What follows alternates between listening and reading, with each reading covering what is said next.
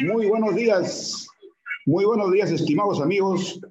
Se abre el programa del Zaguán de Oropuquio, hoy 9 de mayo de 2021, con el programa número 19. Y lo he titulado Primer Día de la Madre sin Mamá.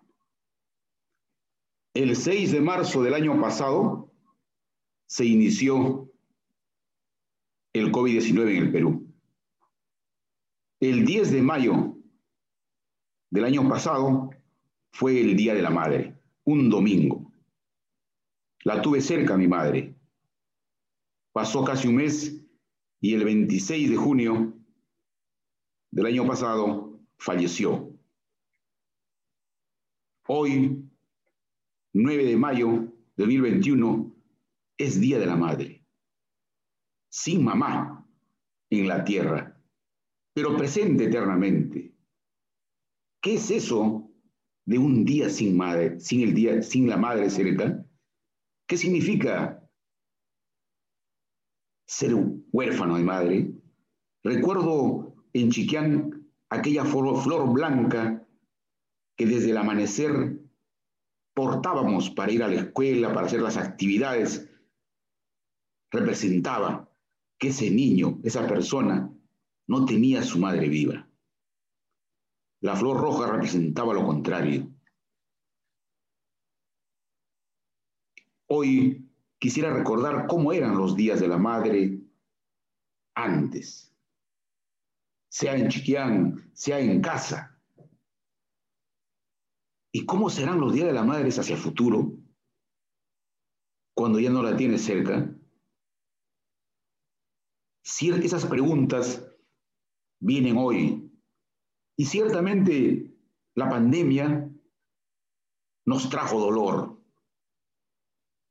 nos trajo distanciamiento de nuestros seres queridos. Y en esos seres queridos principalmente está nuestra madre. La veíamos distante, no la podías visitar, hasta estabas prohibido de ello.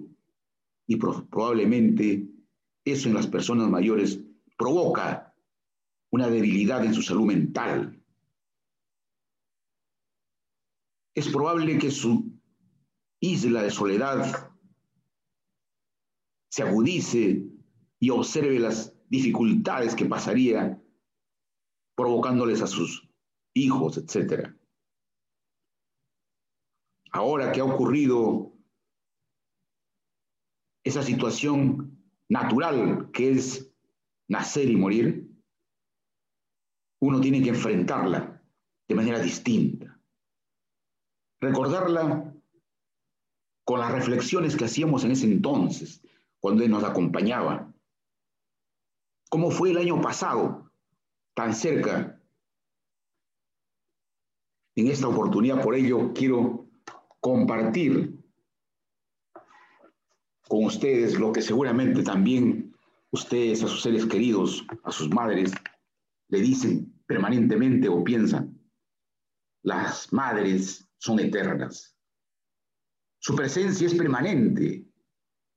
Renacen constantemente en los hijos, en los nietos, en los bisnietos. A ellas las queremos y amamos todos los días, todos los años. En un día como hoy, todos quisiéramos dedicarle algo muy especial a nuestras madres.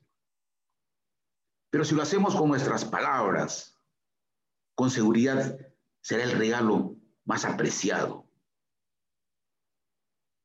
Ellas no diferencian si vino de un poeta o de su hijo. Para ellas siempre será lo mejor. Por eso a ella le basta una palabra, una flor, un gesto, un beso para ser la madre más feliz. Cuando recuerdo a mi madre, la memoria me lleva a las calles, escuelas, desfiles, iglesia, procesiones, primera comunión en mi pueblo natal, Chiquián. Por lo que hoy bastaría con relatarle a mi madre que está en el infinito cada uno de esos pasajes. donde ella me acompañó, me enseñó, me aconsejó, me reprimió. Ella en este día no solía esperar algún regalo material. Es que ella aprendió a ver y valorar las profundidades de los actos, de los sentimientos, y sabía que nuestra compañía, nuestro trabajo, nuestras familias, el cómo vivíamos, el cómo nos comportábamos en nuestros hogares, si allí había felicidad, ese era su mayor anhelo. De ella deseaba que en este día estemos juntos todos. Y todos nos referimos a los hijos, a las nueras, a los yernos, a los nietos y bisnietos y tataranietos. Ella quería cocinar, atendernos, acariciar a los más pequeñitos. Y si hay que posar para unas fotos, adelante. Porque en su mente y corazón sabíais que cuando la edad avanza, la soledad se incrementa. Y ella necesitaba retratos, porque con ellos revivía la historia de sus hijos. En sus nietos veía la imagen de sus padres. Ahora que el tiempo ha pasado, veo que sus alegrías las construía de la forma más simple. Leía y releía los textos que yo escribía. Su gastada memoria ciertamente la, ponía en dificultades para interpretar algunos términos o marcar el teléfono. Entonces, en su mente construía seguro nuestras vidas. Sin embargo, en el laberinto de nuestras vidas y exigencias del trabajo, a veces postergábamos un abrazo, un saludo, una llamada, un paseo hacia la ciudad, llevarla tal vez al mar, a mirar juntos el ocaso del día. Madre, en Chiquián me trajiste al mundo. La luz que sentí por vez primera fue junto a ti. Las primeras sonrisas las aprendí de tus labios. Tú me enseñaste a caminar, a levantarse sin temor ante las caídas de tus manos ajadas por el frío. Vestía ropas limpias. Tus dedos tejieron mis primeros gorritos para que el viento no deforme mis pensamientos. Hasta tus reprimendas hoy sé que fueron bendiciones para enderezar mis pasos. Madre, también observé a escondidas tu dolor, tu llanto, y comprendí que preferías guardarlas para ti. Hoy que los años han transcurrido, me duele no verte cerca. Y también me duele no haberte enviado más flores, no haberte escrito más cartas, no haber acompañado más cerca tus penas. La soberbia de la juventud me hizo creer que la vida es extensa y da tiempo para recuperarse. Sin embargo, veo que al fin y al cabo la vida de una persona se alimenta con la sonrisa de su madre viva. Sin embargo, te tengo a ti eternamente, querida madre. El año pasado, el 10 de mayo, queridos amigos, les comparto el poema que le dediqué a mi madre, cuyo título dice, Feliz día, mamá Luchi, navegante. Andarita de chirimoyas y paltas,